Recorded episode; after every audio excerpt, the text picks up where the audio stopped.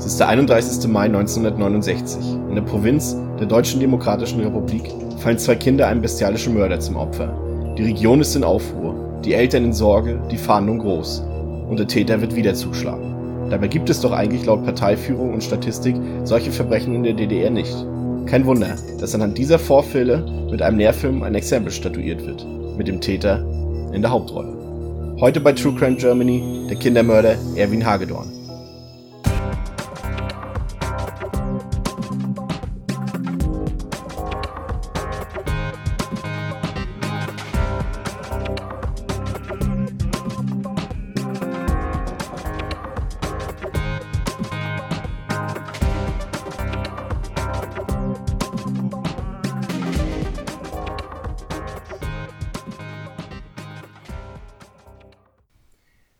Herzlich willkommen zur 18. Episode von True Crime Germany. Ich begrüße an meiner Seite natürlich wieder Dominik. Hallo, grüßt euch, guten Tag.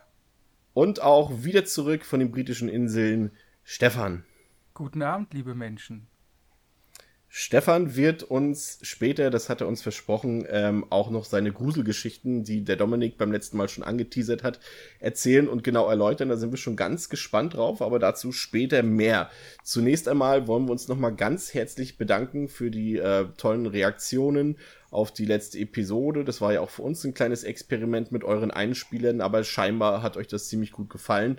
Und das heißt vermutlich auch, dass wir das dann in Zukunft noch einmal wiederholen werden.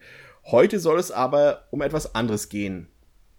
31. Mai 1969 in den Wäldern von Eberswalde, Brandenburg, in der ehemaligen DDR. Ein junger Mann fährt auf seinem Fahrrad durchs dichte Grün und trifft dabei auf zwei neunjährige Jungen. Er wirkt sympathisch auf die Jungen und seine Idee, doch eine kleine Fahrradtour zu veranstalten, findet sofort Anklang.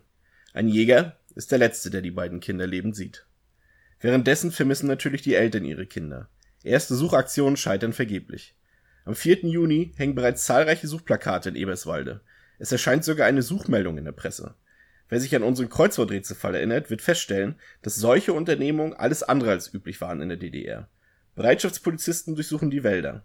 Die Suche nach den vermissten Kindern wird stetig intensiviert. Sogar das sowjetische Militär beteiligt sich an der Suche.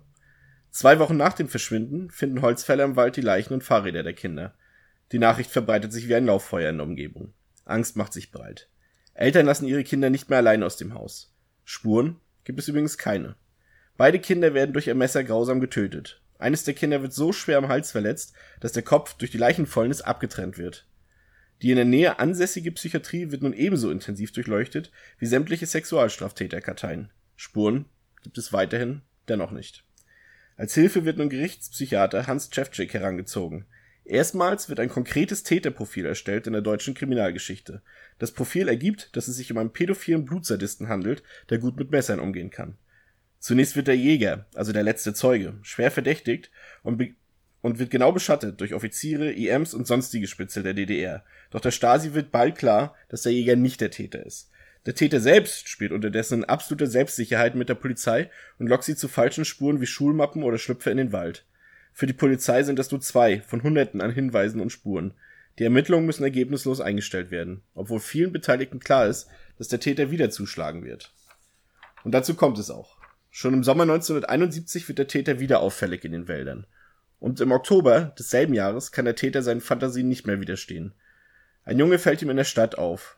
Das Kind flüchtet durch den Wald auf eine Wiese, demselben Ort, an dem die anderen Kinder bereits ihrem Mörder zum Opfer gefallen sind. Der Junge hat keine Chance. Niemand, kann ihm an diesem verlassenen Ort helfen. Die Eltern alarmieren die Polizei. Angst geht im ganzen Ort um. Der Kindermörder ist zurück. Eine Großfahndung wird eingeleitet. Die bestialisch mit dem Messer zugerichtete Kinderleiche wird am folgenden Tag gefunden. Der Zusammenhang zum Doppelmord von vor zwei Jahren wird sofort klar. Es werden auch Spuren in Form von Stoffresten gefunden. Dass der Täter längst in den Karteien der Polizei geführt ist, wird zu diesem Zeitpunkt aber noch niemandem klar. Sämtliche Ermittlungen verlaufen, wie im ersten Fall, ins Leere. Wieder wird Gerichtspsychiater Hans Schäfczyk von der Berliner Charité herangezogen. Er rät der Polizei, in die Schulen zu gehen, um dort nach Ergeb Erlebnissen zu fragen.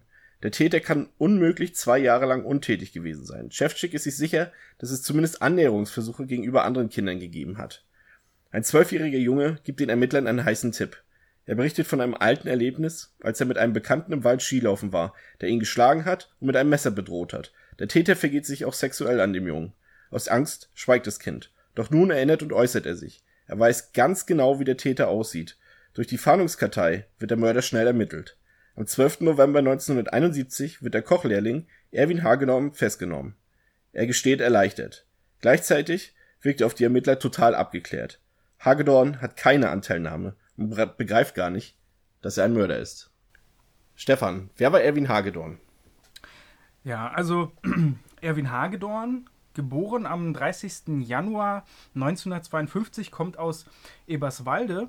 Und Eberswalde ist eigentlich so eine kleine, verschlafene Kreisstadt in Brandenburg. Witzigerweise wohnt da sogar mein Großvater, deswegen kenne ich ähm, den Ort eigentlich ganz gut. Es ist ein relativ langgezogenes Nest, ähm, auch vielleicht heutzutage ein bisschen trist. Ähm, aber das ist erstmal so das äh, Umfeld, in dem der Herr Hagedorn aufgewachsen ist. Man muss äh, sagen, dass er eigentlich relativ äh, als Einzelgänger beschrieben wird, äh, dass er wenig Kontakt eigentlich zu Gleichaltrigen hat. Ähm, die Mädchen, mit denen er da so Kontakt hat oder die in seiner Klasse sind und später auch mit ihm zusammen eine Lehre machen, beschreiben ihn eher so als einen, einen plumpen und eher grobschlächtigen Menschen. Ähm, dieses Einzelgänger-Dasein verdeutlicht eigentlich auch, dass er öfter mit dem Fahrrad durch die Wälder dort streift. Also es wird gesagt, dass er da stundenlang unterwegs ist, ganz alleine.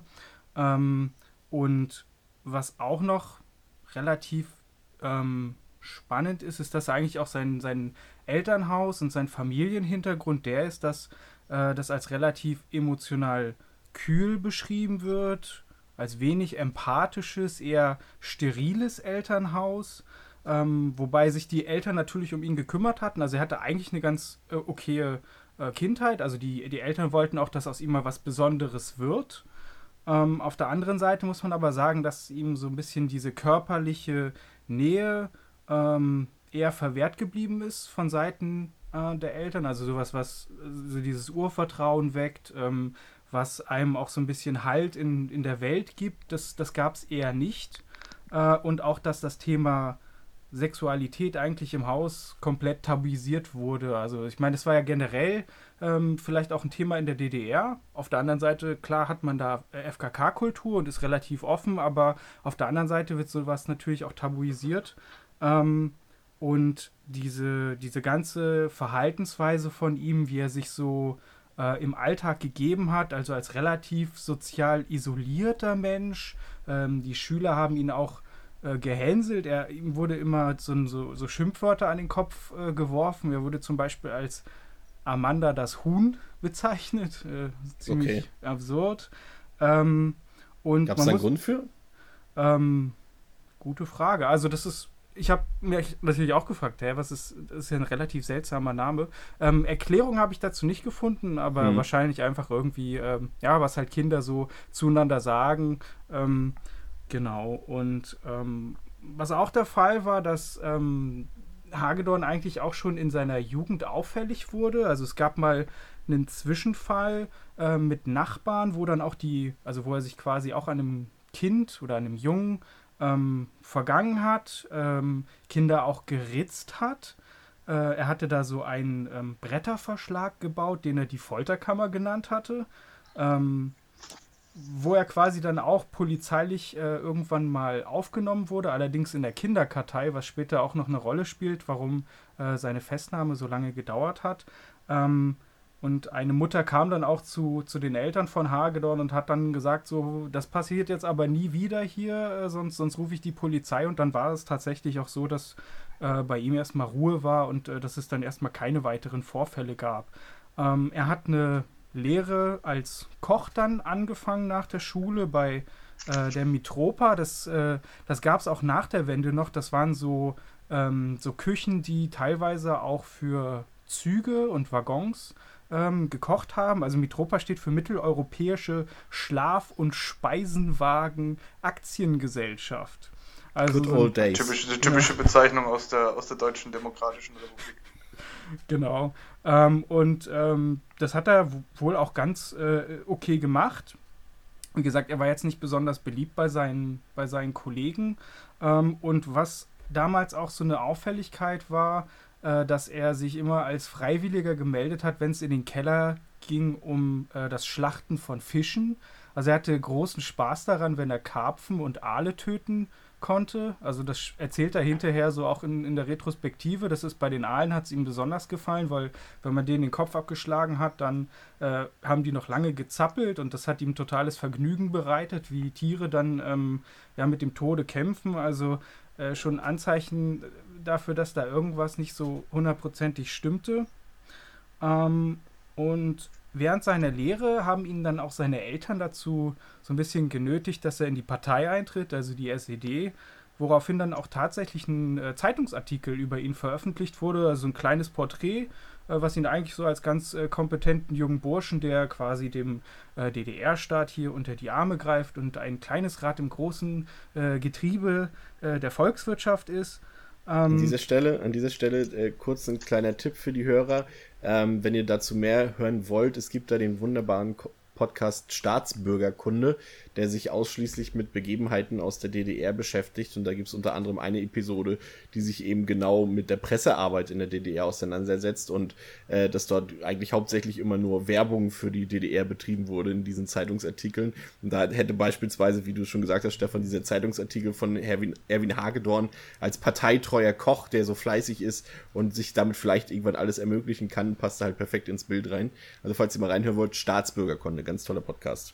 Wird, auch, wird ja auch in dem, in dem äh, Artikel wirklich beschrieben als linientreuer ähm, Sozialist im Herzen, der sich durch harte Arbeit, durch seine Hände harte Arbeit einen äh, wichtigen und einen, ähm, ja, einen, einen Platz im, in der Partei und in dem, im Volk erarbeitet hat, also so richtig mit glühendem Pathos, so wie man es von der DDR noch kennt, ähm, wurde er da als Muster Bürger hingestellt, was natürlich dann im Zuge der späteren Ereignisse noch wesentlich befremdlicher anmundet. Hm. Wobei ich glaube, dass das generell das für alle so, so äh, dargestellt wurde in der Presse, dass natürlich alle äh, wie so die potemkinschen Dörfer, aber als potemkische Menschen quasi dargestellt wurden. Und was eigentlich auch ganz witzig ist, ähm, dass der äh, Hagedorn dann tatsächlich auch noch äh, ins Laientheater eingetreten ist, also ein Arbeitertheater, äh, wo er dann auch bei äh, Stücken mitgespielt hat. Und da wurde dann so ein bisschen manifest, dass er ganz gerne im Mittelpunkt steht und dass er gerne äh, die Aufmerksamkeit der Leute genießt. Ähm, und ähm, was man vielleicht auch noch. Ja. Ist eigentlich verrückt, wenn man sich dann die späteren Aufnahmen von ihm anschaut vor Gericht diesen, diesen äh, so emotionslos wirkenden Menschen kann man sich eigentlich gar nicht vorstellen, dass der mal auf einer Theaterbühne stand. Ja, genau. Ähm, und er ist ja auch in einer anderen Art und Weise dann doch mal schauspielerisch tätig, was wir ja auch noch später ähm, ansprechen wollen.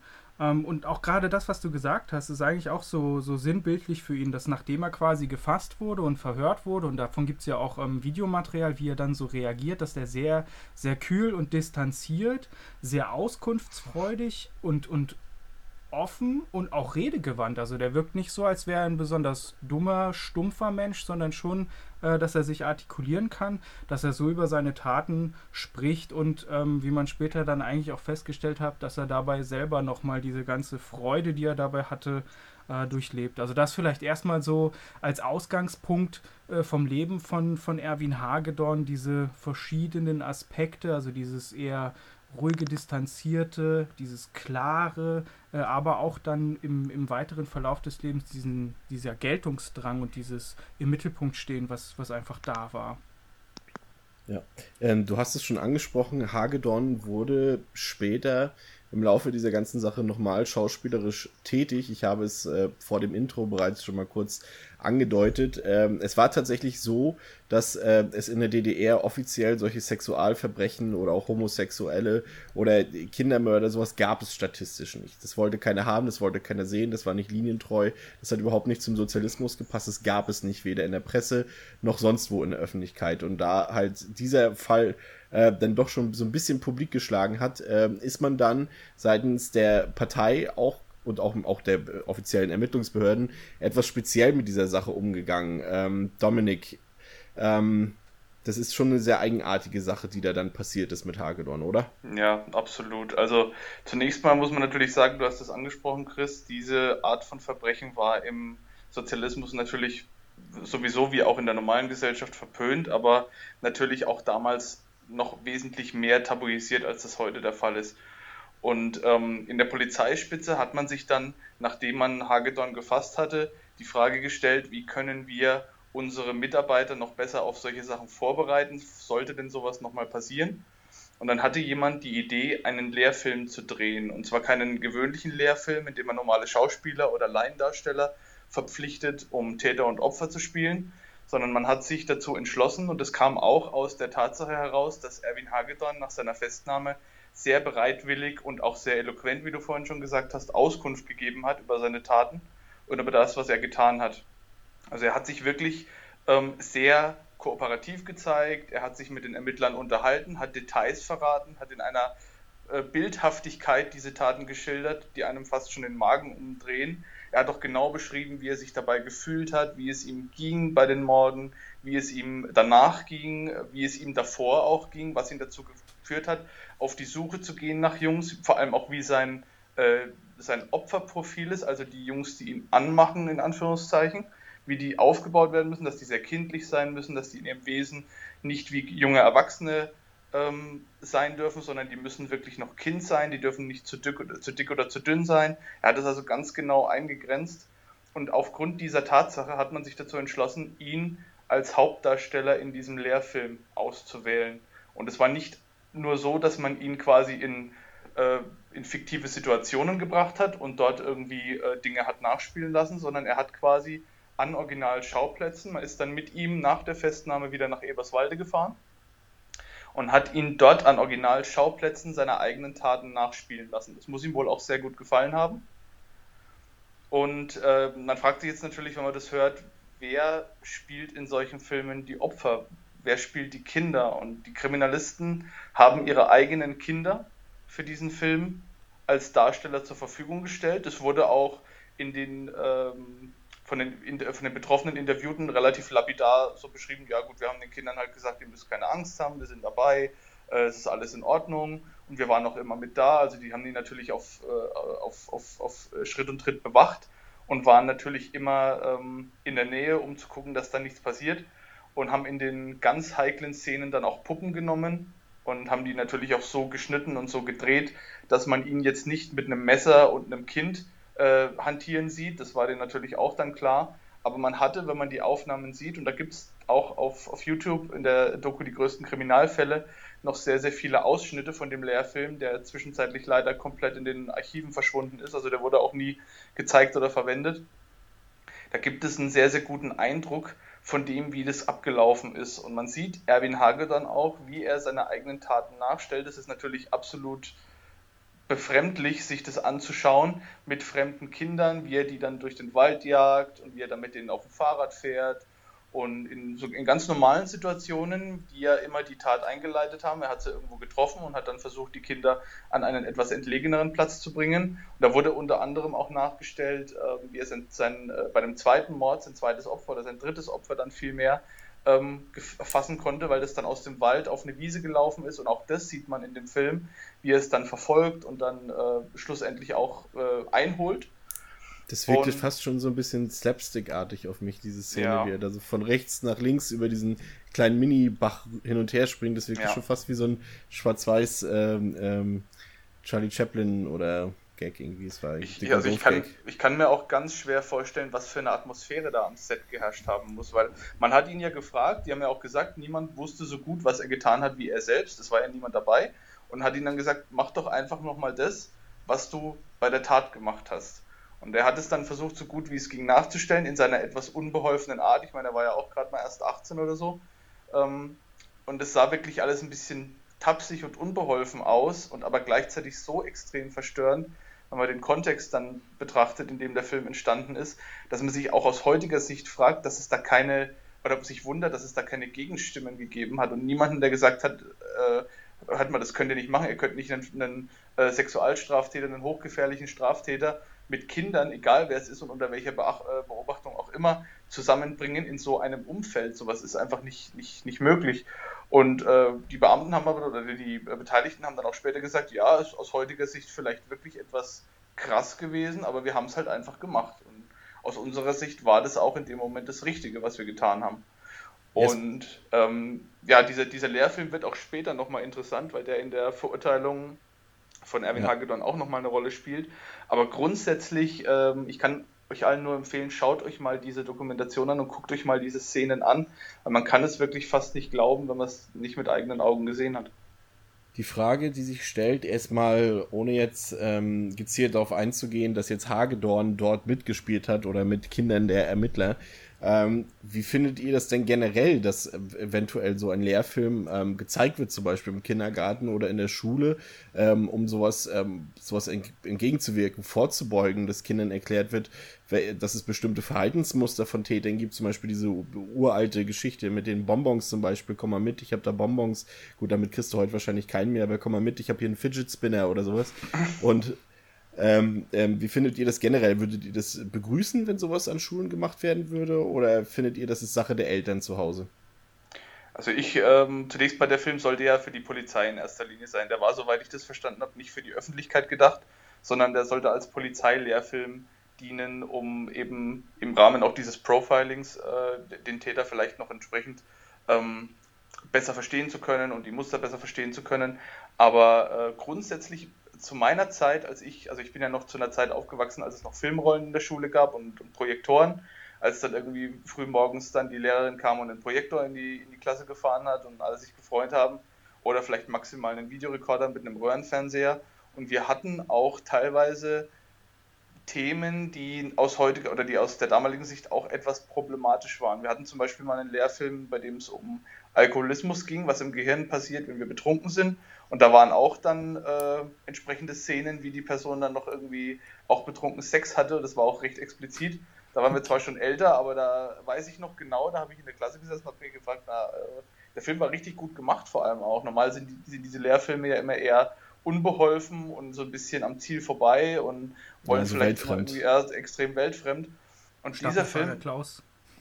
Staplerfahrer Klaus haben wir leider nie geschaut, aber das wäre auch gut gewesen, aber das hat, hätte bei uns in der Schule nicht gepasst. Aber grundsätzlich. Wir haben Saw geguckt. Okay. Ich habe Candyman mal mitgebracht in die Schule.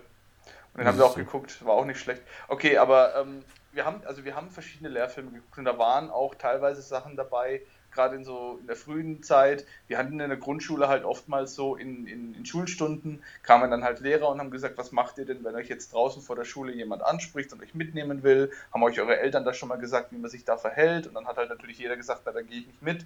Oder ich rufe ganz laut oder ich laufe weg oder so. Oder ne? Solche, wie man es halt als Kind früher eingeschärft bekommen hat, wenn dich jemand Fremdes anspricht und der will dir was geben oder der will dich mitnehmen oder der will dich an die Hand nehmen, dann rennst du ganz schnell weg oder du rufst ganz laut Feuer. Feuer haben sie zu mir immer gesagt, meine Eltern. Du darfst nicht Hilfe rufen, weil da kommt niemand, du musst Feuer rufen, bei Feuer kommen alle. Das und, ist schlau. Ja, das, also das äh, habe ich schon in frühester Kindheit mitbekommen und so waren wir in meiner Generation, zumindest in meiner Klasse, in meinem Umfeld, waren wir eigentlich alle so. Und ähm, die Art und Weise, wie wir damals daran geführt wurden, fand ich eigentlich gar nicht schlimm. Also uns, uns hat damals niemand Angst gemacht damit. Und das hat auch niemand irgendwie gesagt, ihr müsst jetzt Angst haben, weil da kommt der schwarze Mann oder so. Aber wir wurden schon sehr bewusst, ob das jetzt mit Lehrfilmen war oder mit entsprechenden äh, Themenstunden, die wir dann hatten. Wir wurden schon sehr bewusst auch auf solche Gefahren aufmerksam gemacht. Zumal viele bei uns an meiner Grundschule, in der ich war, die Grundschule war in einem sozialen Brennpunkt, wenn man das so nennen mag, in meinem Ort. Und da waren halt auch sehr, sehr viele ältere, größere Jungs, da waren viele komische Gestalten unterwegs und viele hatten auch einen Fußweg zum, zur Schule, die sind, sind dann gelaufen, wenn die da in einer, in einer näheren Siedlung oder so waren. Und denen hat man das schon wirklich immer eingebläut. Und, und da wusste auch jeder, wie er sich zu verhalten hat. Und ich fand sowas eigentlich sehr, sehr gut. Und da war jetzt nicht so, da hat jetzt keine Angst geherrscht oder irgendwie eine Atmosphäre, wo sich jeder irgendwie gefährdet gefühlt hat, sondern man wusste halt, okay, wenn jemand kommt, dann renne ich weg. Wir hatten auch Schulbegleiter und so weiter. Also ähm, ich fand es eigentlich schon sehr gut und ich begrüße einen offenen Umgang mit so einem Thema, solange man nicht in das Muster verfällt, dass man das zu sehr als Bedrohung darstellt und den Kindern damit Angst macht. Weil es geht natürlich auch schnell, dass man dann dass die Stimmung kippt und die Kinder dann vielleicht wirklich richtig Angst haben. Und äh, ich denke, das ist aber der falsche Weg. Man muss da wirklich sehr sensibel damit umgehen. Aber grundsätzlich ähm, finde ich sowas gut. Aber ob man das natürlich mit einem, mit so einem Film machen muss, also den Film jetzt zum Beispiel, wenn ich mir die Ausschnitte angeschaut habe, wenn man jetzt äh, unterstellt, dass der vielleicht auch für die Öffentlichkeit konzipiert worden wäre, den hätte ich zum Beispiel meinen Kindern nicht gezeigt, weil äh, Erwin Hagedorn so harmlos und so äh, eloquent er gewirkt hat, war trotzdem ein sehr unheimlicher Mensch. Zumindest hat er auf mich sehr unheimlich gewirkt. Und ich denke nicht, dass die Art und Weise, dann auch mit dem Messer und mit den Kindern, die damit gespielt haben, dass das der richtige Weg ist, um Kinder in einem jungen Alter auf die Gefahren, die herrschen, vorzubereiten. Stefan, wie ist dein Eindruck äh, von dieser Thematik? Ähm, erstmal wieder generell bezogen darauf, äh, wie ist es bei dir zum Beispiel in der Kindheit gewesen? Gab es da Beispiele, wie dir dieses Thema näher gebracht wurde? Ähm, und falls nicht, äh, hättest du so eine Form begrüßt? Ähm, also erstmal so ähm, Filme in der Schule habe ich zumindest selber keine Erinnerung mehr dran. Das waren alles eher dann verbale Vorträge von den Lehrern, die einen über sowas aufgeklärt haben. Oder letztlich auch die Eltern. Also ich bin halt schon relativ früh, ich glaube in der dritten Klasse oder so, musste ich zur Schule zu Fuß alleine gehen äh, und auch vom Hort dann äh, nachmittags nach Hause. Dass man da schon immer natürlich mitbekommen hat, okay, ähm, passt lieber auf und ähm, wenn irgendwelche Leute hinter dir sind. Also ich weiß noch, meine Mutter meinte auch immer, wenn ich nach Hause komme und die, ähm, die Tür unten vom Treppenhaus aufschließe und reingehe, soll ich mich nochmal umdrehen, dass auch keiner mir hinterhergekommen ist. Also eigentlich schon so ein bisschen was eher Übervorsichtiges. Ähm, aber so selber in Lehrfilmen oder so habe ich das nicht mitbekommen. Wobei ich es grundsätzlich auch, glaube ich, gar nicht problematisch finde, sondern äh, weil ich ja immer davon ausgehe, dass im Zweifel Eltern diese Dinge eben nicht ihren, mit, ihren Kindern mitgeben. Dass ich eigentlich eher dann was Strukturelles habe, was eben durch eine Schule vermittelt wird, wo man eben auch auf diese Gefahren hingewiesen wird. Und ich finde auch so ein, so ein Lehrfilm ist dabei gar nicht schlecht. Was ich aber total bizarr und absurd finde, ist, dass sie das dann tatsächlich ähm, mit diesem Täter und mit keinen Laienschauspielern oder so nach äh, äh, vollzogen haben, weil das ja, es gibt ja überhaupt keinen Grund dafür, dass man nicht normale Schauspieler nimmt, weil sie haben ja die ganzen Schilderungen von den Taten da gehabt und es spielt ja keine Rolle, dass die jetzt wirklich eins zu eins authentisch mit den Fällen von damals so dargestellt worden sind. Und in meinen, also wenn ich darüber nachdenke, macht es für mich auch keinen großen Sinn, dass man das als Polizeilehrfilm überhaupt heranzieht, weil da wird ja nur die Tat selber ähm, dargestellt. Und das ist ja jetzt nichts, was äh, man sich nicht selber vorstellen kann oder was man aus Akten oder einfach Schilderungen nicht auch rausziehen könnte. Von daher fand ich das total bizarr und absurd. Und als ich das das erste Mal gesehen habe, dachte ich mir so, das haben die doch nicht gemacht, das können die doch nicht gemacht haben. Die können doch nicht da diesen verurteilten Mörder neben Kinder, selbst wenn da bei den Dreharbeiten Personenschutz und sonst was war, aber die können das doch nicht machen. Ja, aber sie haben es tatsächlich gemacht. Von daher ähm, sehr bizarr, aber ich muss schon sagen, ähm, ich, ich finde es grundsätzlich auch okay, wenn man das nicht dämonisiert. Und ich habe auch über, darüber nachgedacht, wie das eigentlich so ist, wenn man ja, wenn man den so darstellt als den Mörder und auch dieses Unscheinbare und vielleicht sogar harmlose, wo ich mir denke, aber vielleicht ist das ja auch gar nicht schlecht. Das ist halt kein großer Dämon, kein besonders hässlicher Mensch oder keiner, der besonders dubios aussieht, sondern so ein ganz normaler, harmloser Mensch, weil äh, das sind ja die meisten Täter, die sind ja ganz normale Menschen, wobei irgendwas in der, in der Kindheit und in der Vergangenheit und in der Psyche äh, aushakt. Und von daher finde ich es, glaube ich, gar nicht so schlimm, dass man da äh, so einen harmlos wirkenden Mann heranzieht.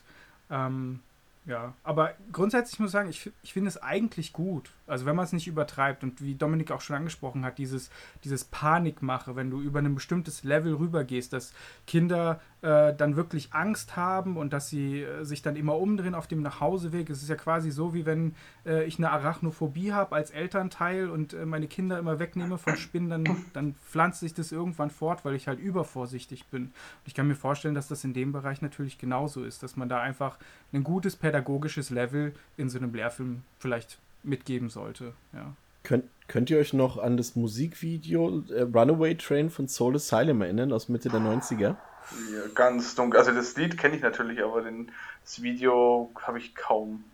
Da, das kaum war mein, das war mein Lehrfilm. In dem Song ging es ja um, um damals in den USA viele vermisste Kinder, die einfach abgehauen sind von zu Hause oder entführt worden sind und nie wieder aufgetaucht sind.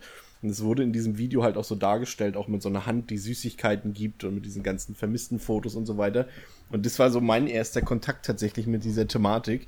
Und ähm, das hat mich dann immer so zum Weinen gebracht, dieses Video. Ähm, da war ich, glaube ich, fünf oder so.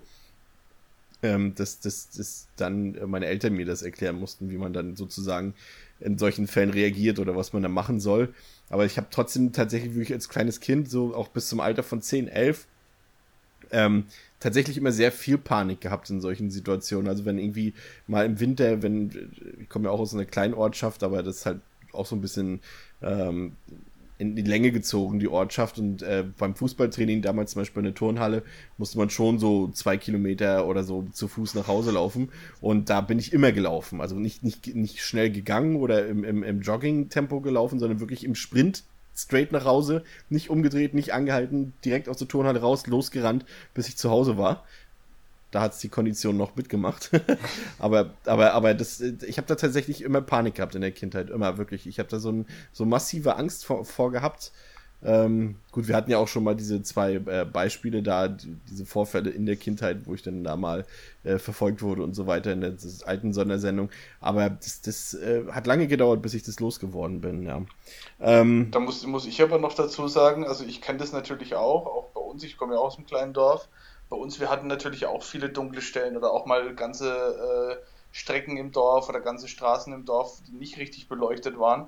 Und ich muss aber ehrlich sagen, ich hatte dann nie Angst vor irgendwelchen Männern oder vor irgendwelchen, äh, also Sachen, die rational gewesen wären, sondern ich hatte dann wirklich immer eher so irrationale Ängste, so als kleiner Junge, so dass irgendwie jetzt, keine Ahnung, was ich, äh, Freddy Krüger da aus dem Gebüsch springt oder so und mich dann irgendwie mitnimmt. Irgendwie. Das war, da war ich dann doch tatsächlich echt eher filmgeprägt weil äh, so richtig Angst vor Menschen hatte ich eigentlich so noch nie. Da hatte ich dann mehr Angst so vor, vor Jugendlichen in unserem Ort, weil die waren eigentlich eher die gefährlicheren, weil die haben wirklich bei uns ziemlich schlimme Sachen teilweise mit jüngeren Kindern angestellt, wenn sie die irgendwie nachts oder abends erwischt haben. Also da wurdest du dann irgendwie mit dem Feuerzeug äh, gebrannt und keine Ahnung und dann haben sie dich aufs Karussell gesetzt und gedreht, bis du gekotzt hast oder so. Also das war die, die realere und wesentlich äh, nähere Gefahr in dem Moment, aber vor Männern oder vor solchen Sachen hatte ich aus welchen Gründen auch immer eigentlich nie wirklich, wirklich Angst.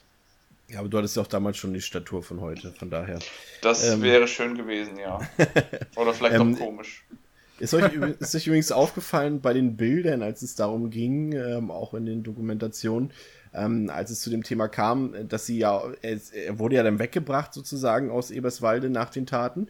Und als dann publik geworden ist, dass äh, das Hagedorn zurückkehrt äh, nach Eberswalde und dort diese Filme gedreht werden sollen, dann ist ja so eine richtige äh, Lynchjustizstimmung aufgekommen und die Leute wo wollten dem Hagedorn ja auch richtig an den Kragen gehen, ne?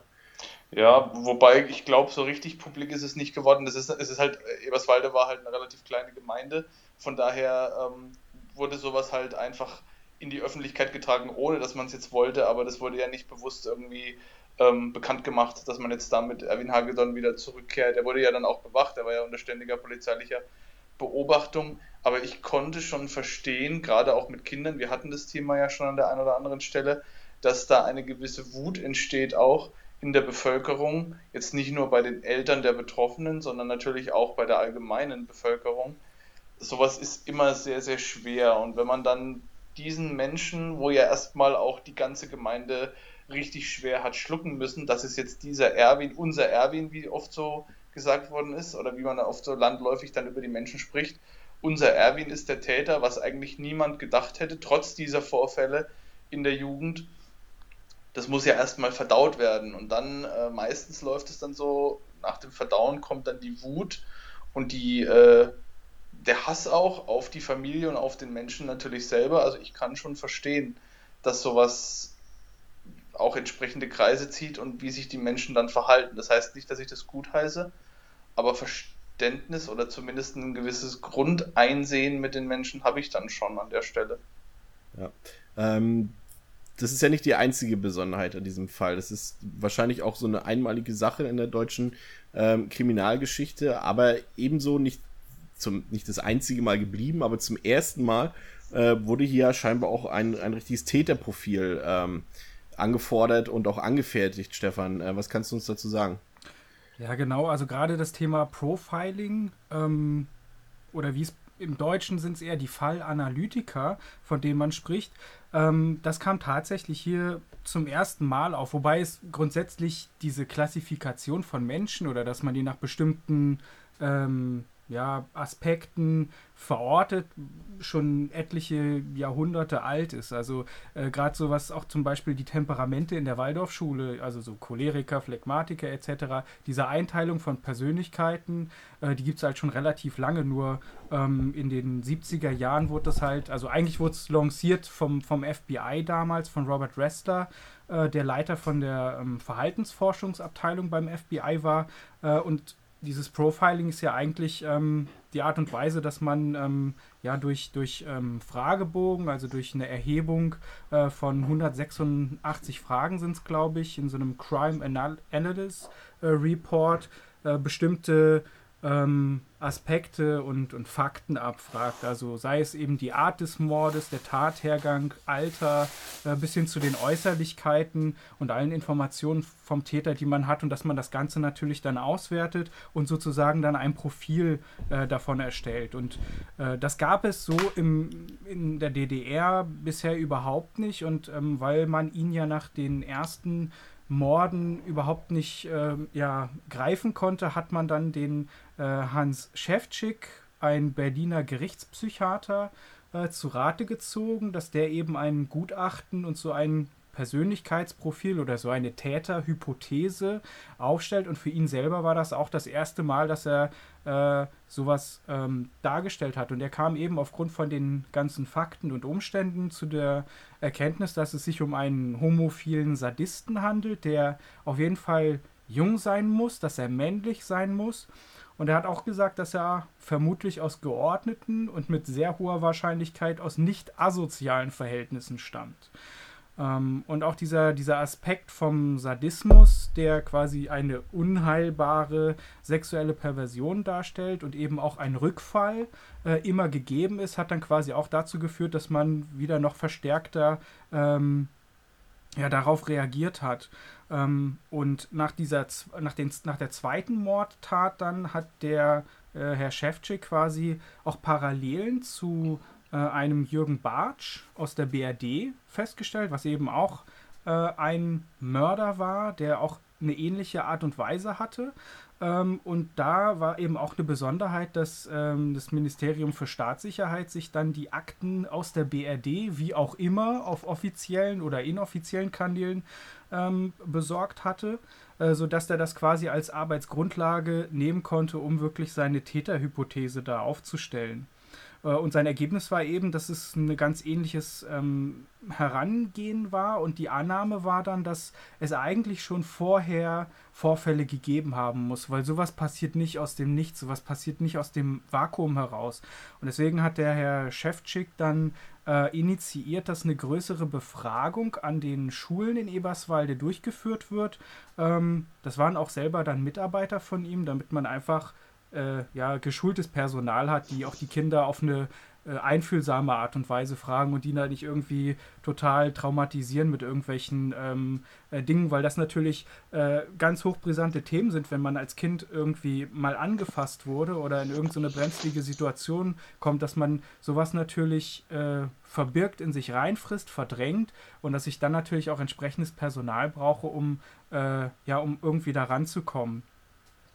Und ähm, es hat sich dann auch herausgestellt, äh, diese ganzen Daten und diese Fragen, diese Befragungen wurden auch zum ersten Mal mit EDV-Mitteln ausgewertet, das eben auch ein Novum ist. Ähm, und ein Junge hat dann tatsächlich von einem Vorfall aus dem Jahr 1968 berichtet. Er war damals zwölf Jahre alt und war Skilaufen im Wald. Und da hat ihn quasi der Herr Hagedorn abgepasst ähm, hat ihn auch mit der Faust ins Gesicht geschlagen, hatte ein Messer dabei, das er dann neben ihn in den Schnee gerammt hat, neben seinen Kopf und hat dann auch ihm die Hose ausgezogen und sich dann äh, ja an ihm äh, ja, äh, betätigt, sage ich mal.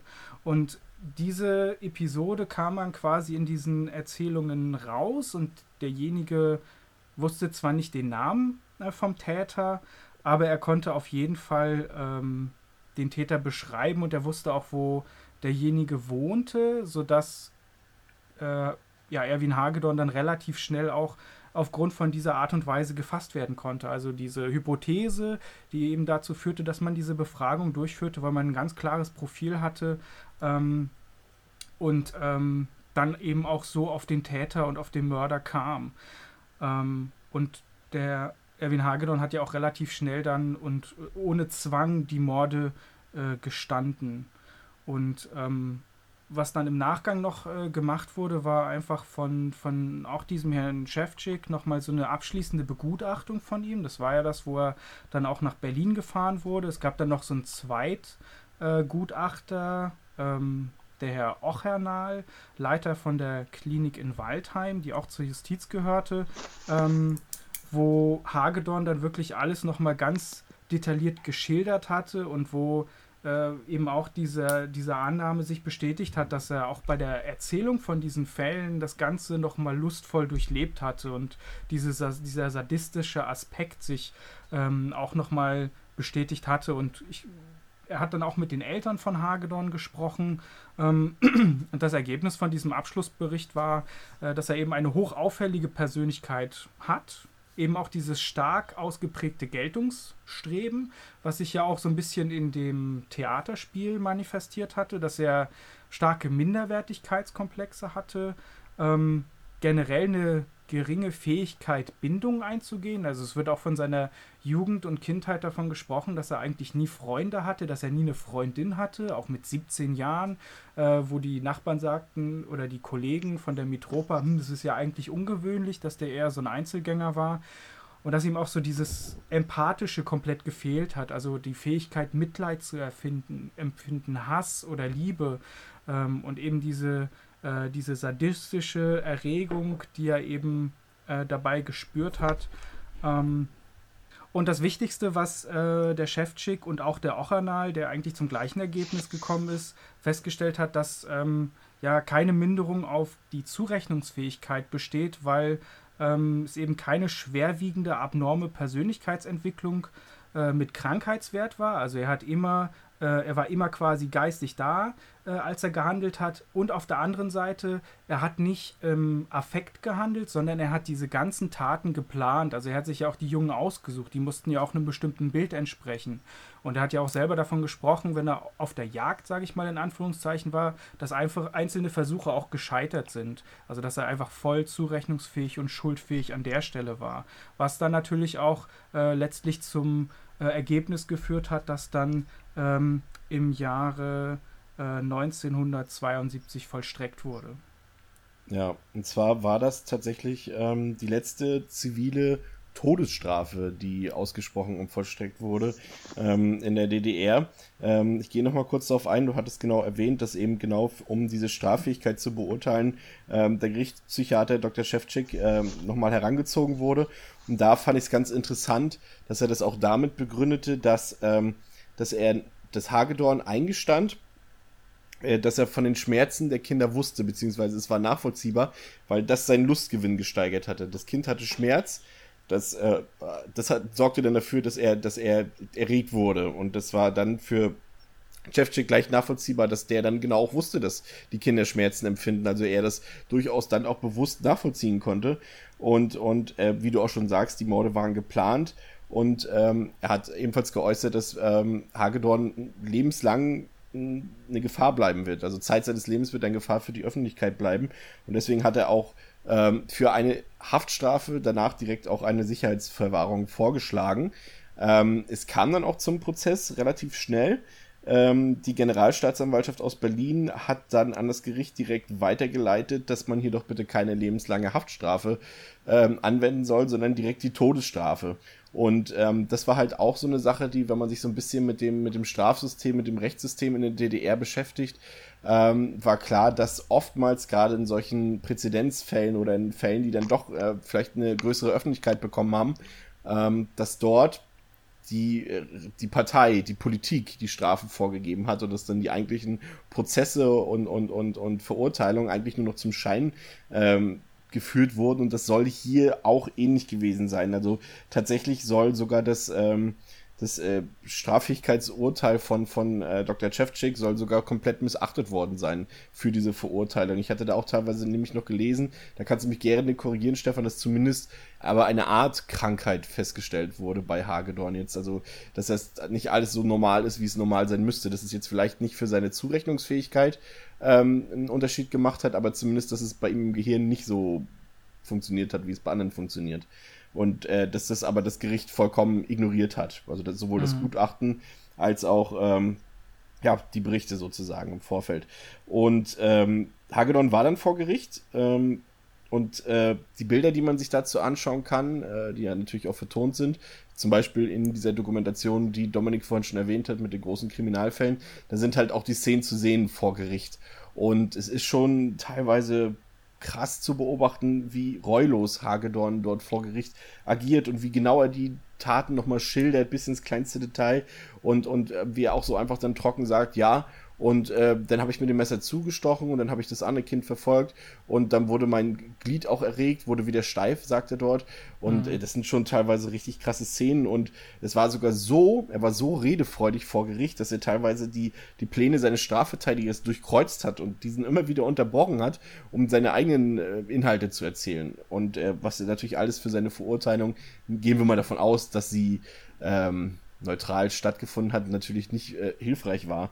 Und ähm, so kam es dann, dass die Staatsanwaltschaft gesagt hat, dass Hagedorn mit diesen Taten ähm, sein Recht verwirkt hat, an der humanen Gesellschaft teilzunehmen. Finde ich, ist eigentlich ein ziemlich krasser Satz. Chris, was, was du erzählt hast, passt ja auch in das Profil von einem, wie es damals formuliert wurde, Blutsadisten. Er hat ja nicht nur aus dem sexuellen Kontakt seine Befriedigung geschöpft, sondern auch aus dem Töten selbst. Er hat ja genau beschrieben, dass ihn das erregt hat, wenn er äh, auf das Kind eingestochen hat, wenn das Blut rausgelaufen ist. Das war ja das, woher, woher er auch seine Befriedigung zu einem großen Teil gestammt hat. Und das, dass er das so genau beschreibt und im Detail und so reuelos, das war wahrscheinlich einer der wesentlichen Punkte, da kommen wir ja gleich dann auch nochmal drauf, dass das nochmal an, äh, an anderer Stelle wichtig ist. Aber das war auch einer der wesentlichen Punkte, weshalb es fürs Gericht natürlich unabhängig jetzt von der Entscheidung der Partei, die vielleicht durchaus möglicherweise vorgegeben war, unabhängig davon hätte ein Gericht auch durchaus nachvollziehbar so entscheiden können. Soweit ich weiß, gab es damals ja auch schon die Möglichkeit der Therapie mit Hormonen oder auch im drastischeren Sinne durch Kastration oder Sterilisation. Die Möglichkeiten hätten bestanden, aber die wurden bei Erwin Hagedorn ja durchaus äh, zwar in Betracht gezogen, aber nicht, äh, kamen nicht zur Anwendung, weil nicht ausgeschlossen werden konnte, dass der Trieb, der in ihm herrscht, der sehr stark war und den er ja auch mitzuteilen offensichtlich ein dringendes Bedürfnis hatte, äh, dass der dadurch gestillt wird oder dass der dadurch verhindert wird. Und das war der Hintergrund, weshalb man dann für diese, zu dieser drastischen Strafe gegriffen hat. Aber es ist natürlich trotzdem nicht ohne Kontroverse, wenn man überlegt, ähm, ja, wie das eben, wie es eben abgelaufen ist, wie die Partei darauf eingewirkt hat und wie du, wie du gesagt hast, Chris, äh, es war ja Öffentlichkeitswirkung. Was hätte es für eine Wirkung gegenüber der Öffentlichkeit gehabt, einen Täter äh, oder einen derart, äh, einen Täter, der derartig auf derartige Weise straffällig geworden ist, vielleicht nur in Anführungszeichen zu einer längeren Gefängnisstrafe zu verurteilen? Wobei man dazu sagen muss, dass hier tatsächlich ähm, das auch ein bisschen gegenteilig der Fall ist. Äh, das Urteil wurde ja auch veröffentlicht, aber eben so klein gehalten wie möglich. Also es wurde wirklich nur in so einer kleinen Eberswalder Lokal-Regionalzeitung kommentarlos veröffentlicht und überregional gar nicht. Also das heißt, dass man auch so ein bisschen äh, gut, es hatte noch einen anderen Hintergrund. Zu der damaligen Zeit ging es ja dann auch um die politische Anerkennung ähm, der DDR. Ähm, durch die Vereinten Nationen. Das war ja da so äh, Anfang der 70er Jahre der Fall. Und die Todesstrafe gehört natürlich jetzt nicht unbedingt äh, zu den Sachen, die zu den Menschenrechtskonventionen gehören. Und das wollte man natürlich dann so klein wie möglich halten.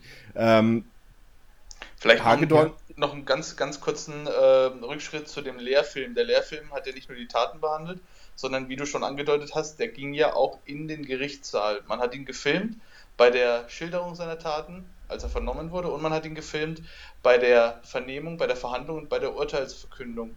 Und mir fiel es zum Beispiel schwer, ich weiß jetzt nicht, ob es in der Dokumentation so geschnitten war oder ob das wirklich in dem Moment war, als ihm das Urteil verkündet ist. Ähm, der Blick, den er hatte die ganze Zeit über, der wirkte immer sehr leer, obwohl er ja sehr wortgewandt war, war immer eine gewisse hatte ich immer den Eindruck, da herrscht eine gewisse Leere im Kopf. Irgendwie fehlt ihm ein Grundverständnis, das wurde ja da auch dann äh, oft das mal beschrieben. Ihm war schon bewusst, dass er da irgendwas Schlimmes gemacht hat und dass das, was man tut oder was er da getan hat, eigentlich verboten ist und ganz schlimm ist und nicht getan werden darf. Aber als, als Sadist, so wurde es ja beschrieben, war ihm die ganze Tragweite seiner Taten wohl irgendwie nicht klar oder war ihm dann in dem Moment einfach nicht wichtig genug, weil er hat ja dann auch immer wieder gesagt, wenn ich jetzt auf freiem Fuß wäre, stünde für mich fest, ich würde das wieder tun. Ja ich glaube, es fehlt ihm so ein bisschen die Reflexion, dass er tatsächlich ein Mörder ist. Das wurde ja auch ganz gut gesagt da in der Dokumentation und das passt halt auch dazu. Ähm, ich weiß nicht, ob ihr euch daran noch erinnern könnt. Ähm, dass er zum Beispiel seine Arbeitskollegen da von, von seinem, wo er der Kochlehrling war, ähm, haben ja auch berichtet, dass das Thema natürlich da auch auf Arbeit fiel, von wegen, da sind Kinder verschwunden und die wurden ermordet. Und dass er selber dort äh, auf der Arbeit sozusagen schwerste Strafen für den Täter gefordert hat, mhm. zeigt ja auch so ein bisschen, entweder kann es heißen, ich bin ziemlich clever, oder es heißt, ich habe nur Selbstreflexion. Mhm.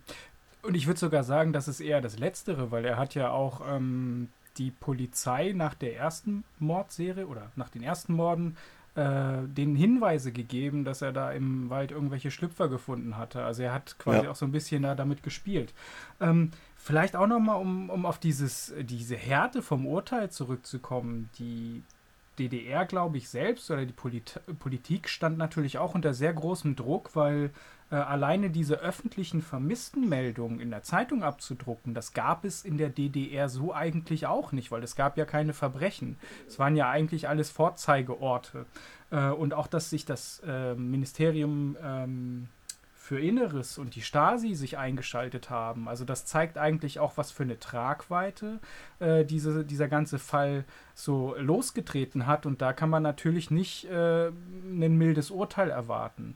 Äh, und vielleicht kann man vor dem Hintergrund das auch noch mal besser nachvollziehen, dass man dann gesagt hat, okay, wir statuieren hier ein Exempel, äh, weil vielleicht sogar auch noch mal als Anekdote, es gibt ja quasi, oder es gab auch zu der Zeit damals Alternativen, also diesen, dieser Bartsch, den ich da angesprochen hatte, das war ja auch ein, ein Sexualtriebtäter, den man dann tatsächlich kastriert hat, wobei der bei der Kastrations-OP dann verstorben ist.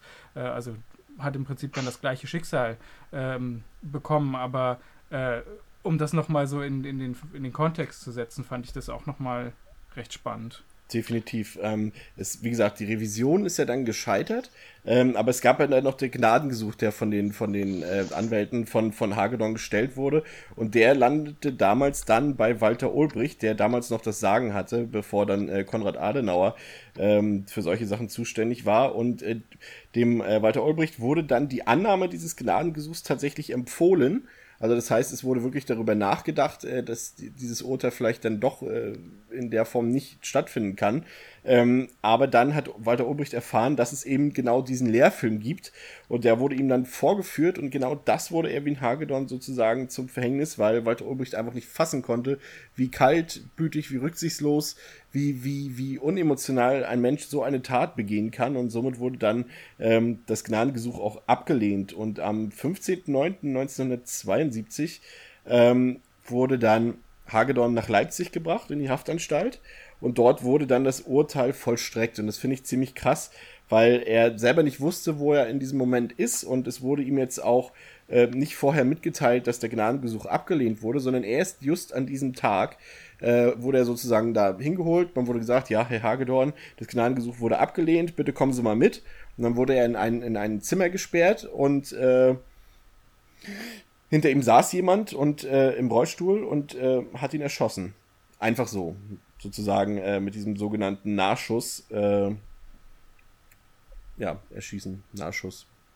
Todesstrafe durch Nachschuss, so war es, glaube ich. Und das ist eine Sache, die würde ich jetzt doch gerne, bevor wir da nochmal äh, voranschreiten, gerne diskutieren würde. Äh, diese Praxis, äh, wie findet ihr das? Also findet ihr das äh, fair oder findet ihr das unfair? Natürlich im Rahmen dessen, wie wir uns rechtlich hier bewegen, aber ich war teilweise war wirklich schockiert, als ich das erfahren habe, dass der derjenige nicht im Vorfeld äh, informiert wurde, dass jetzt äh, seine sein, sein, seine Todesstrafe versteckt wird heute. Einfach so sozusagen in zehn Sekunden, ja, geht los. Beziehungsweise also, er das ja noch nicht mal wusste, als er erschossen wurde, wusste er noch nicht mal, dass es jetzt passiert. Also diese, diese ganze Art und Weise der Hinrichtung ist ja schon mal sehr diskutabel. diese unerwartete Nahschuss durch den Hinterkopf, so hat man das damals genannt. Das war die genaue Bezeichnung dafür. Der unerwartet deswegen, weil, wie du gerade gesagt hast, das Opfer wusste nicht, dass es in dem Moment zur Hinrichtung geht, sondern die wurde einfach vorgenommen. Man hat meistens diese Person, das wurde also häufiger vorgenommen in der DDR, man hat die Person meistens in einen Raum geführt und hat ähm, sie dazu gebracht, dass sie den Kopf nochmal ganz kurz hebt und dann in dem Moment ist meistens jemand hinter diese Person getreten mit einer Handfeuerwaffe und hat aus möglichst nahem, naher Distanz, ohne die Person dabei zu berühren, einen Schuss in den Hinterkopf oder ins Genick abgegeben. Und ähm, so, so bizarr das jetzt klingen mag, natürlich mussten dann auch eventuelle Beistehende oder der natürlich der äh, Vollstrecker selbst stark aufpassen, dass bei diesem Schuss ähm, keine, äh, keine Querschläge entstehen, weil gerade bei besonders jungen oder bei besonders alten Personen war es wohl häufig so, die Schädeldecke war sehr dünn und dann ist die Kugel häufig am Auge oder am, an der Vorderseite des Kopfes wieder ausgetreten und ist dann zu einem Querschläger geworden, der durchaus auch irgendwo hätte abprallen und jemand anderen verletzen können. Also da gab es sogar noch mehr. Und dieses, dieses Überraschungsmoment wurde auch sehr äh, da wurde sehr viel, äh, sehr, ein sehr großer Schwerpunkt drauf gelegt. Also auch der Partei war es wichtig, dass es wirklich überraschend ist. Zum einen deswegen, weil man eben verhindern wollte, dass die Person was von der Hinrichtung mitbekommt, ob man das jetzt aus menschlichen Gründen gemacht hat oder um den Aufwand äh, und die ähm, vielleicht damit verbundene Gegenwehr oder, oder die, den Aufruhr, der dann in den Personen entsteht, möglichst gering zu halten. Das kann man diskutieren. Aber ein anderer Punkt war ja natürlich auch, hätte die Person was davon mitbekommen, hätte sie sich eventuell bewegt. Und dann wäre die Kugel unter Umständen an einem Punkt im Kopf eingeschlagen, der nicht sofort zum Tode geführt hat. Und das wollte man natürlich auf, unter jedem Fall vermeiden. Es wurde auch immer genau festgelegt, wie lange die Prozedur gedauert hat, wann der Tod eingetreten ist, wann der Schuss abgegeben wurde. Also es ist alles sehr bürokratisch und ja fast schon fließbandartig oder, oder ähm, äh, nach, nach, äh, nach Lehrbuch sozusagen dann vorgenommen worden und war wohl eine gängige Praxis in der äh, damaligen DDR. Ich habe da noch was Interessantes und zwar ähm, schon mal ein bisschen vorweggenommen. Es war ja, wie ich bereits sagte, die letzte zivile Todesstrafe, die ausgesprochen und vollstreckt wurde in der DDR. Aber es wurden dann in der Folge natürlich auch weitere, äh, ja, politische Fälle ähm, offenbart, in denen die Todesstrafe dann doch noch ihre Anwendung fand. Und da gab es dann zum Beispiel den letzten Fall überhaupt bei der Vollstreckung der Todesstrafe in der DDR am 26. Juni 1981 gegen Werner Teske, dem Spionage und Fluchtversuche ähm, vorgeworfen wurden. Und tatsächlich wurde diese Todesstrafe wohl vom selben Henker ähm, vollzogen wie damals bei Erwin Hagedorn. Und da habe ich tatsächlich was Interessantes im Berliner Tagesspiegel gefunden. Das würde ich gerne noch mal kurz zitieren. Und zwar, Hagedorn starb, wie wahrscheinlich auch Teske, durch die Hand von Hermann Lorenz, Abteilungsleiter der Leipziger Vollzugsanstalt, der 1968 zum Vollstrecker berufen worden war und dieses Amt bis 1980 oder 1981 ausübte. Zehn Jahre später beschrieb Lorenz seine Tätigkeit in einem Fernsehinterview mit dem Journalisten Roger Williamson. Der Henker saß im Rollstuhl, tarnte sich mit einem falschen Namen, falschem Bart und übergroßer Sonnenbrille. Wortkarg offenbarte er ein bemerkenswertes Desinteresse gegenüber den Delinquenten, die er erschoss. Nicht in einem einzigen Fall will er sich für deren Vorgeschichte interessiert haben, nicht einmal hat er ihnen in die Augen geblickt, und nur zweimal starb sein Opfer nicht mit dem ersten Schuss. Der anwesende Arzt markierte dann für Lorenz die Stelle auf dem Herzen, auf die der Henker seinen zweiten Schuss setzte. Willemsen kommentierte das Interview später in einem Buch mit der Bemerkung, er habe dem unbelebtesten Stück Materie gegenüber gesessen, das je Eingang ins Studio hielt, erhielt. Krass, oder, der Satz? Mhm. Also damit meinte er, meinte er den, den, den Lorenz mit dem unbelebtesten Stück Materie, dem er je gegenüber gesessen hat. Ja, also das ist tatsächlich dann scheinbar auch eine Sache, wo man mindestens so emotionslos und, und kalt sein muss wie der Täter in dem Fall, ne? Ich, also ich kann mir auch nicht vorstellen, wie es ist, von Berufswegen Menschen umzubringen und dafür äh, Lohn und Gehalt zu bekommen. Also es wird ja wahrscheinlich nicht seine einzige Tätigkeit gewesen sein, aber schon allein die Tatsache, dass man, dass man als, als Urteilsvollstrecker fungiert, für eine Art von Strafe, die. Ja, wie gesagt, ja, warte kurz, er, er, war ja tatsächlich der Abteilungsleiter der kompletten Vollzugsanstalt. Ja, aber, aber er, unabhängig davon, er hat ja, er war ja ausführendes Organ bei der, ähm, bei der Tötung von Menschen. Und das ja. in einem staatlich sanktionierten Rahmen. Das ist schon eine Hausnummer. Ich meine, das kennt man von früher aus dem Mittelalter, da hatten die Scharfrichter äh, Zipfelmasken irgendwie auf dem Kopf und hatten ein Beil und sahen irgendwie martialisch aus, so stellt man sie sich vor. Und äh, aber man kann sich das, wenn man das in, die, in, in eine moderne Gesellschaft überträgt, fällt es einem schwer, das zu fassen. Also mir fällt es schwer, das zu fassen, dass, dass Menschen in der Lage sind, andere Menschen staatlich sanktioniert umzubringen und das auch einfach so wegzustecken. Und ich glaube auch ohne diese Distanz und diese Kühl, Kühlheit und Abgeklärtheit, äh, auf die er dann oder mit der er dann auf, auf Roger Williamson gewirkt hat, ohne die würdest du wahrscheinlich an dem Job kaputt gehen. Also ich kann mir nicht vorstellen, dass ein, ein fühlender Mensch, ein, ein ganz normal fühlender Mensch mit, mit echten oder mit, mit normalen menschlichen Emotionen, äh, der jetzt nicht in der Lage ist, die vielleicht dann komplett abzuschalten oder irgendwie auf Eis zu legen, dass der zu sowas in der Lage wäre. Also ich wäre zu sowas nicht in der Lage. Mhm. Das, das ist krass. ja, Stefan. Äh, das Spannende ist ja eigentlich auch, dass er dann quasi so am Ende seines Lebens dann doch nochmal die Reue bekommen hat. Also das wird ja so beschrieben, dass er hat irgendwie 150 Mark bekommen. Er hat das ja eigentlich so quasi wie so ein Ehrenamt ausgeführt. Keiner wusste davon, nicht mal seine Frau. Ähm, und äh, als er dann pensioniert war, hieß es dann auch, dass er quasi alles gerne auch ungeschehen gemacht hätte. Also da im Alltag kam ihm das dann quasi doch nochmal hoch, äh, was ich irgendwie auch ganz spannend finde. Also genau das Gegenteil von diesem kalten und äh, mhm. diese keine Reue und dann hat sie ihn dann aber nochmal eingeholt. Ähm, oh, okay. Ja. Es gibt, glaube ich, öfters, dass Menschen am Ende ihres Lebens dann nochmal anders reflektieren und dass ihnen genau. dann bewusst wird, dass sie vielleicht an der einen oder anderen Stelle den falschen Weg eingeschlagen haben, aber dann ist es halt leider oft zu spät. Was hier ebenfalls noch recht kontrovers ist, ist ja, dass man ähm, Erwin Hagedorn im Vorfeld natürlich die Möglichkeit gegeben hat, oder was heißt natürlich, man hat ihm die Möglichkeit gegeben, einen Abschiedsbrief ähm, an seine Eltern zu schreiben, ähm, die diesen dann aber nie erhalten haben und die auch keine Mitteilung darüber bekommen haben, dass äh, die Leiche ihres Sohnes in Leipzig dann verbrannt wurde im Krematorium. Ähm, was sagt ihr dazu? Ist das jetzt legitim generell der Abschiedsbrief oder ist das irgendwie so ein bisschen, also ich fand schon irgendwie ein bisschen krass, dass, dass, dass, dass seine Eltern diesen Abschiedsbrief nie erhalten haben, dass er einfach konfessiert wurde sozusagen von, vom Staat. Mich, mich wundert so ein bisschen, dass er überhaupt einen schreiben durfte, weil laut meinen Recherchen, ich habe mir das so ein bisschen genauer angeschaut mit dieser Art der Todesstrafe und da wurde eigentlich beschrieben, dass es in der DDR nicht üblich war, dem Delinquenten vor der Hinrichtung noch irgendetwas zu gewähren. Die haben keine Henkersmahlzeit bekommen, die durften niemanden mehr anrufen, niemanden mehr sehen und durften in der Regel auch keine Abschiedsbriefe mehr schreiben. Deswegen wundert es mich, dass man Erwin Hagedorn diesen Wunsch gewährt hat oder diesen, äh, dass er diesen Brief schreiben durfte. Weil üblich ah, war es eigentlich nicht. Vielleicht lag es am Alter, weil er halt noch sehr jung war. Ist, ist durchaus möglich, wobei er war ja 19 zu der, oder war er 19 oder 20, das war irgendwie ja, also bei der ersten Tat war er, bei der ersten Tat war er 17, bei der Verurteilung müsste er dann 19 gewesen sein oder 20, ja. Bei der, also ich, genau, ich spreche von der Verurteilung, aber ähm, klar, das kann natürlich ein Faktor sein, aber äh, natürlich noch komischer, er durfte den Brief schreiben, aber der wurde den Eltern nicht übergeben und die Eltern wurden wohl auch recht kühl mit der Bemerkung abgefertigt, ihr habt kein Recht auf irgendwas.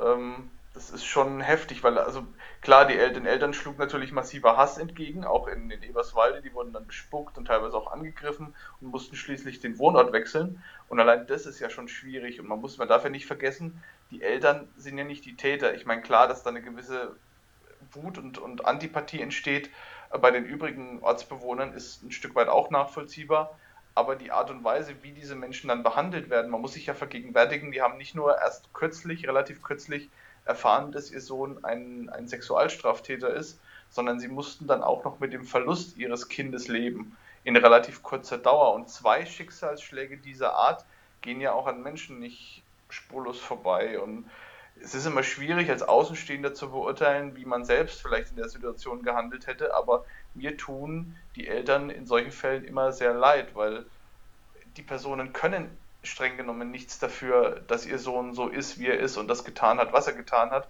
und werden aber jedes Mal oder regelmäßig in Sippenhaft genommen und werden dann auch noch von den Behörden entsprechend behandelt, so nach dem Motto, euer Sohn ist jetzt tot, damit müsst ihr jetzt leben, was dann äh, noch in der Zwischenzeit passiert ist, geht euch nichts mehr an. Ja. Und so ging dann. Ich finde es ich find's generell, für mich macht es da gar nicht mehr so einen großen Unterschied. Also, wenn ich quasi entscheide über das Leben von einem Menschen, ähm, was dann quasi noch im Vorfeld so alles an Möglichkeiten da ist, sei es jetzt irgendwie, wenn ich erschossen werde oder so, dass ich nochmal eine Zigarette bekomme oder so. Oder was man ja eigentlich, oder was so abstrakte Sachen eigentlich sind. Ähm, finde ich, macht keinen großen Unterschied mehr, sondern ich finde es halt generell völlig problematisch, dass man äh, Menschen dann quasi hinrichtet, äh, egal was sie getan haben, äh, dass es quasi in einem Rechtssystem möglich war. Und bin eigentlich auch sehr froh, dass es heutzutage nicht mehr möglich ist. Äh, wobei ich auf der anderen Seite natürlich genauso verstehen kann, Dominik hat es vorhin auch schon mal angesprochen, also wenn man tatsächlich Angehöriger ist, ähm, dann kann ich das natürlich auf, auf ähm, ja, auf, auf einer intellektuellen Ebene nachvollziehen, dass, ähm, dass da natürlich Gedanken über Lynchjustiz und dass man quasi Gerechtigkeit will und dass man das genau fordert, weil einem einfach unsägliches Leid widerfahren ist. Aber trotzdem haben wir natürlich eigentlich dafür genau die Verfassung, die da ist, quasi, wenn ich betrunken in der Bar bin und äh, meinen Schlüssel äh, auf die Bar lege, dann soll die Verfassung ja der Barkeeper sein, der einem eben nicht den Schlüssel wieder aushändigt, damit man betrunken nach Hause fährt, sondern er soll quasi das verhindern, das Volk quasi auch so ein bisschen vor sich selber schützen. Äh, von daher finde ich es halt immer sehr problematisch, äh, das Thema Todesstrafe generell ähm, anzusprechen, weil es ist ja nicht nur dieser Fall, sie wird ja teilweise auch noch vollstreckt und teilweise warten die Leute ja jahrzehntelang darauf, dass sie quasi hingerichtet werden.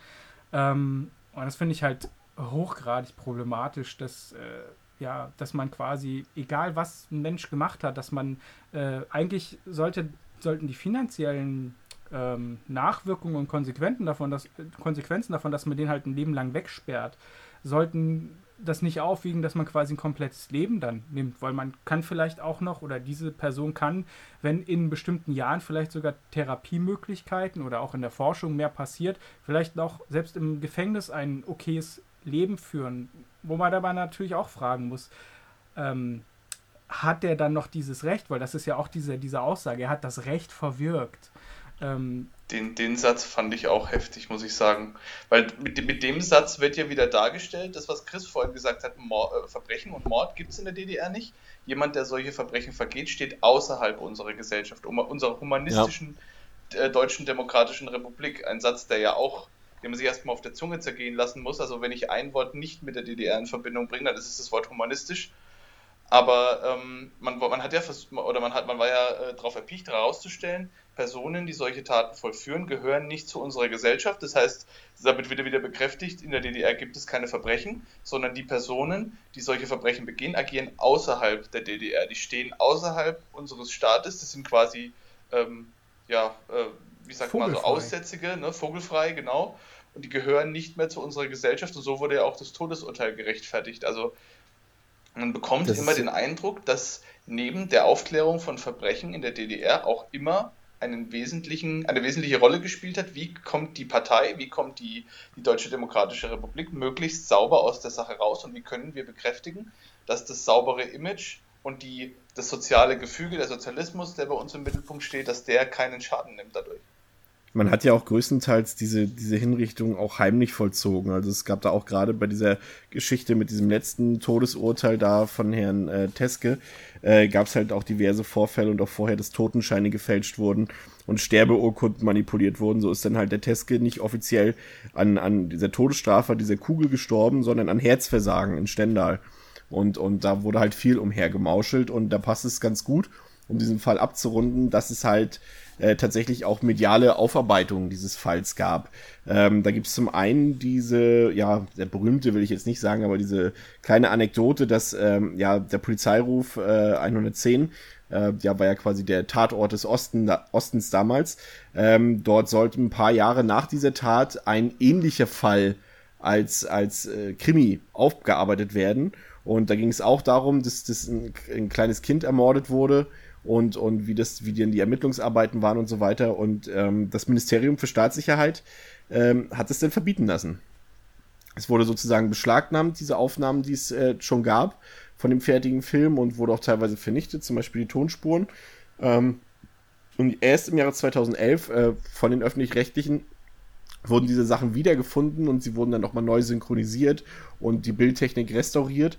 Und äh, 2011 wurde der Film dann auch ausgestrahlt nochmal.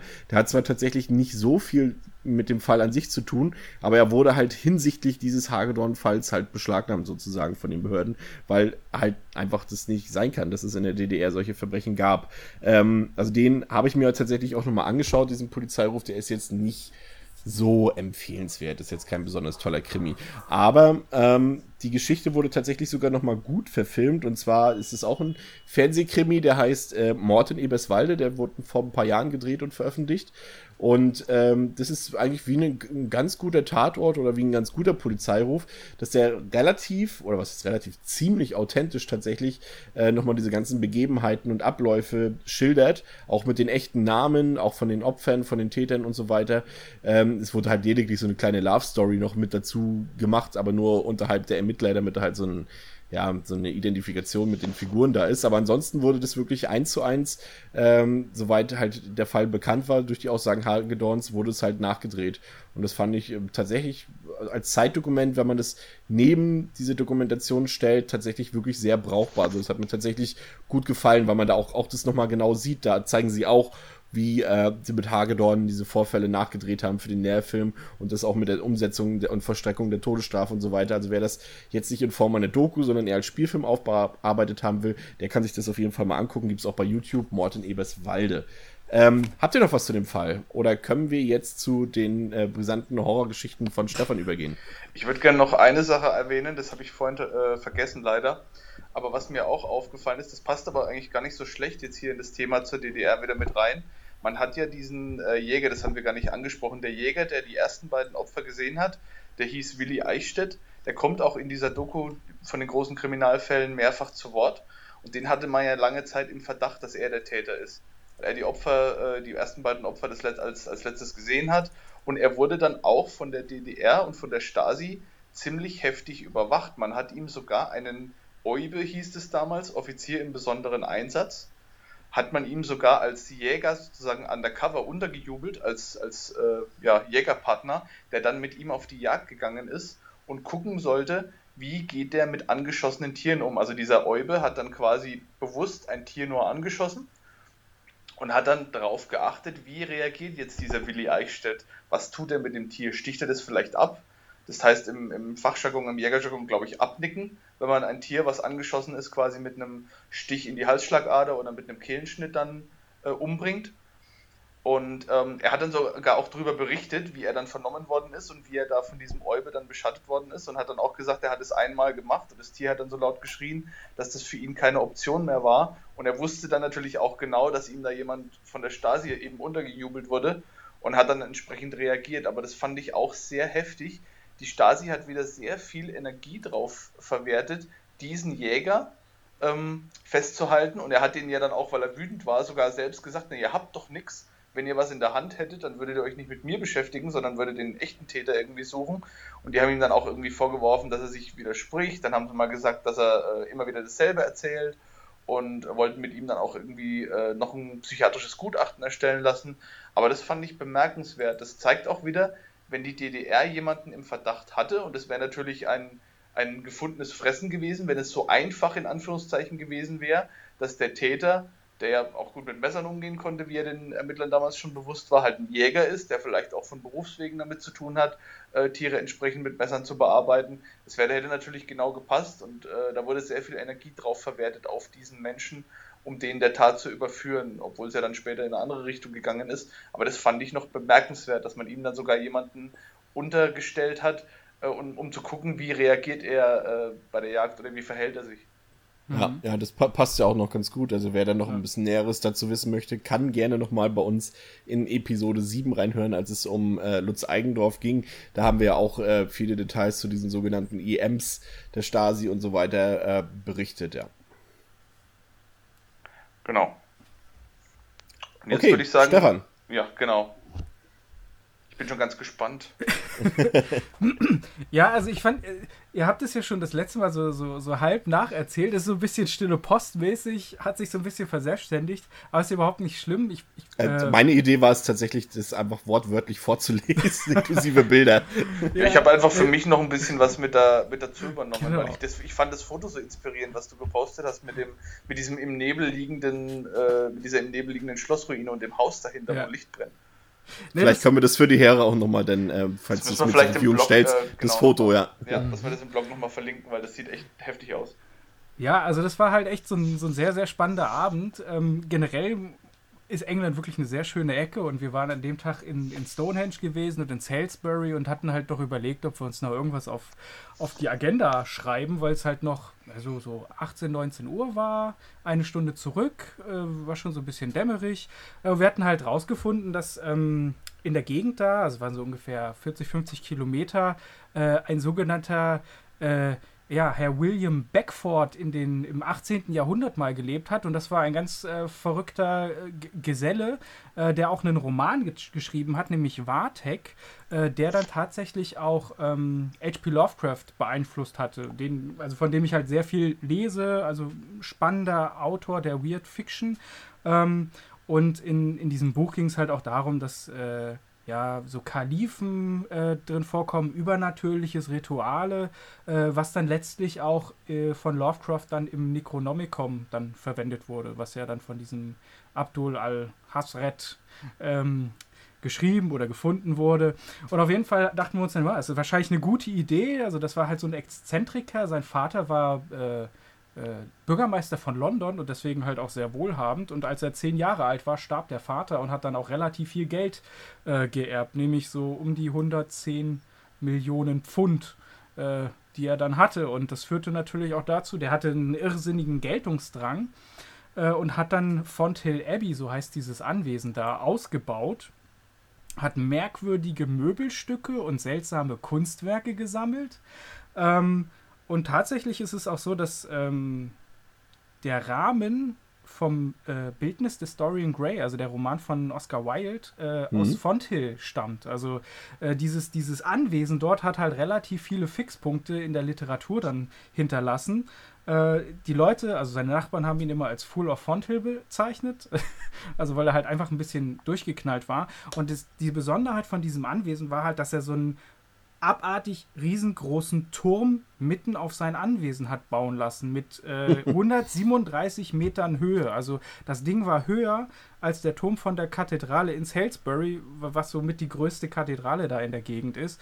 Ähm, und es gibt halt auch noch Zeichnungen von damals, die diesen Turm zeigen, der aussieht wie der Turm von Saruman in Herr der Ringe, weil der halt einfach so unnatürlich riesengroß ist und äh, weil er natürlich so wahnsinnig war und das Haus halt auch oder dieses ganze Anwesen auch so ein bisschen alt und bröckelig, ist das Ding auch zweimal eingestürzt, äh, sodass im Endeffekt gar nicht mehr so wahnsinnig viel dann davon übrig war. Also haben wir uns auf die Suche nach dem ganzen Ding gemacht, weil es sollte halt noch Überreste geben vom, vom Nordflügel, glaube ich. Also der Turm heißt Lancaster Tower.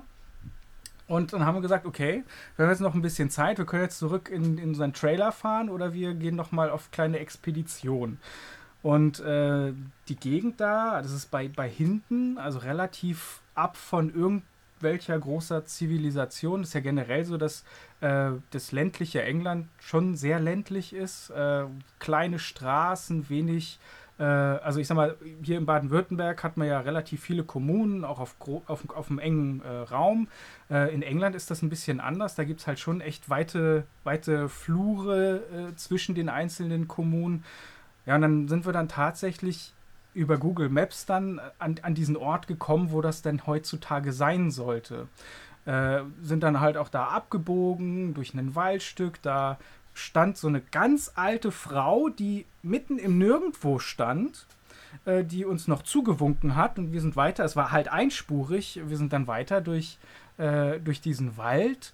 Dann kamen wir irgendwann an ein Portal, wo quasi dieses Anwesen hätte sein müssen.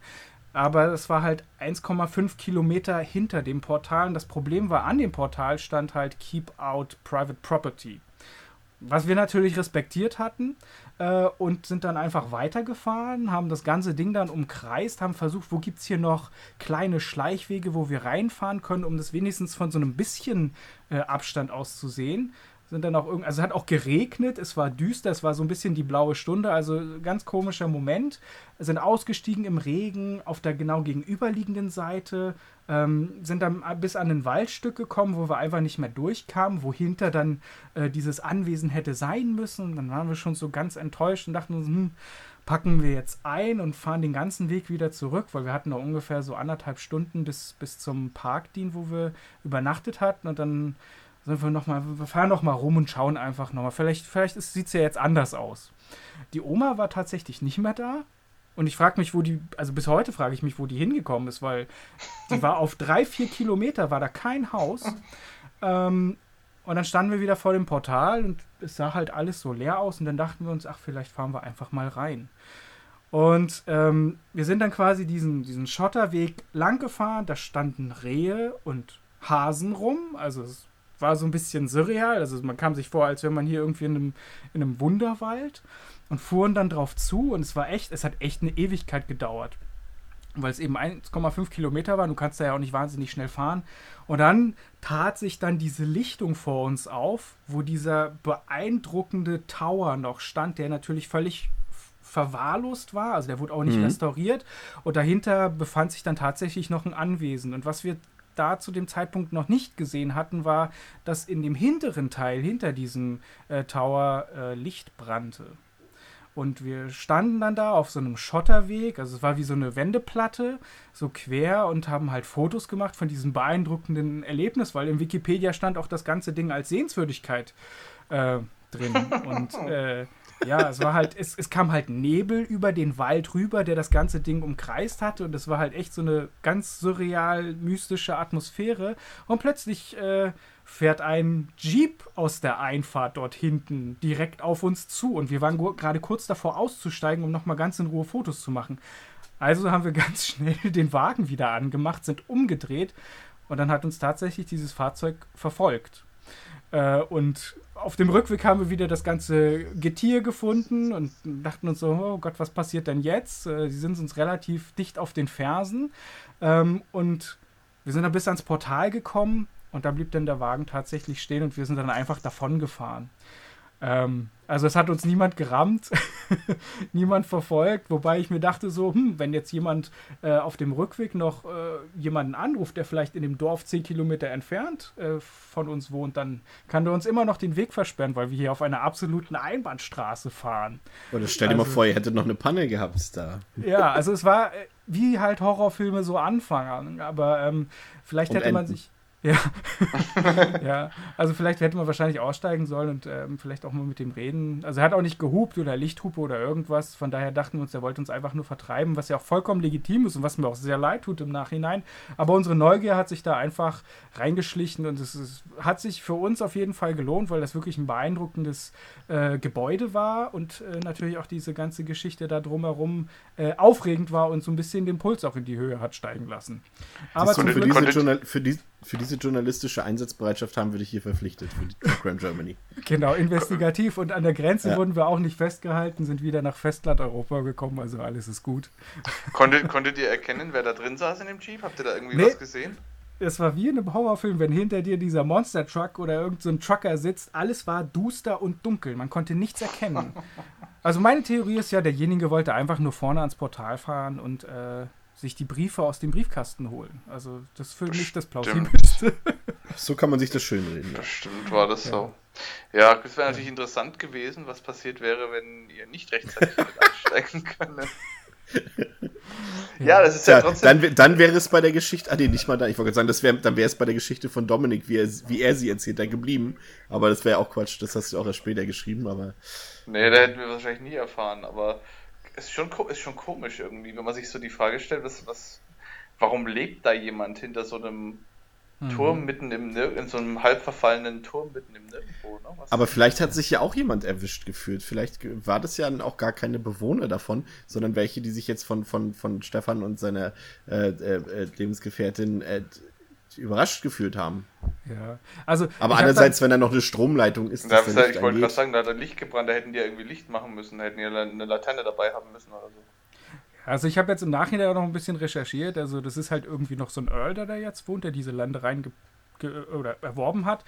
Und es gibt tatsächlich auch so eine ähm, so eine Backford-Gesellschaft, die sich dafür engagiert. Es gibt auch tatsächlich Tage der offenen Tür, die sind halt nicht so oft. Also man kann das Ding halt auch irgendwo besuchen, aber ähm, weil einfach auch dieses Keep-Out-Schild, das war halt so zugewachsen wie halt in einem Horrorfilm, äh, dass wir das nicht so richtig ernst genommen haben. Weil wir dachten, naja, wenn jemandem das wirklich wichtig ist, dann ist hier auch ein äh, Gitter davor, dass man nicht reinkommt. Äh, war auch alles sehr gepflegt. Also hat schon alles seine Richtigkeit, glaube ich, da. In dem Moment war es natürlich was ganz anderes, weil man es anders wahrnimmt, weil die Zeit irgendwie auch anders passiert.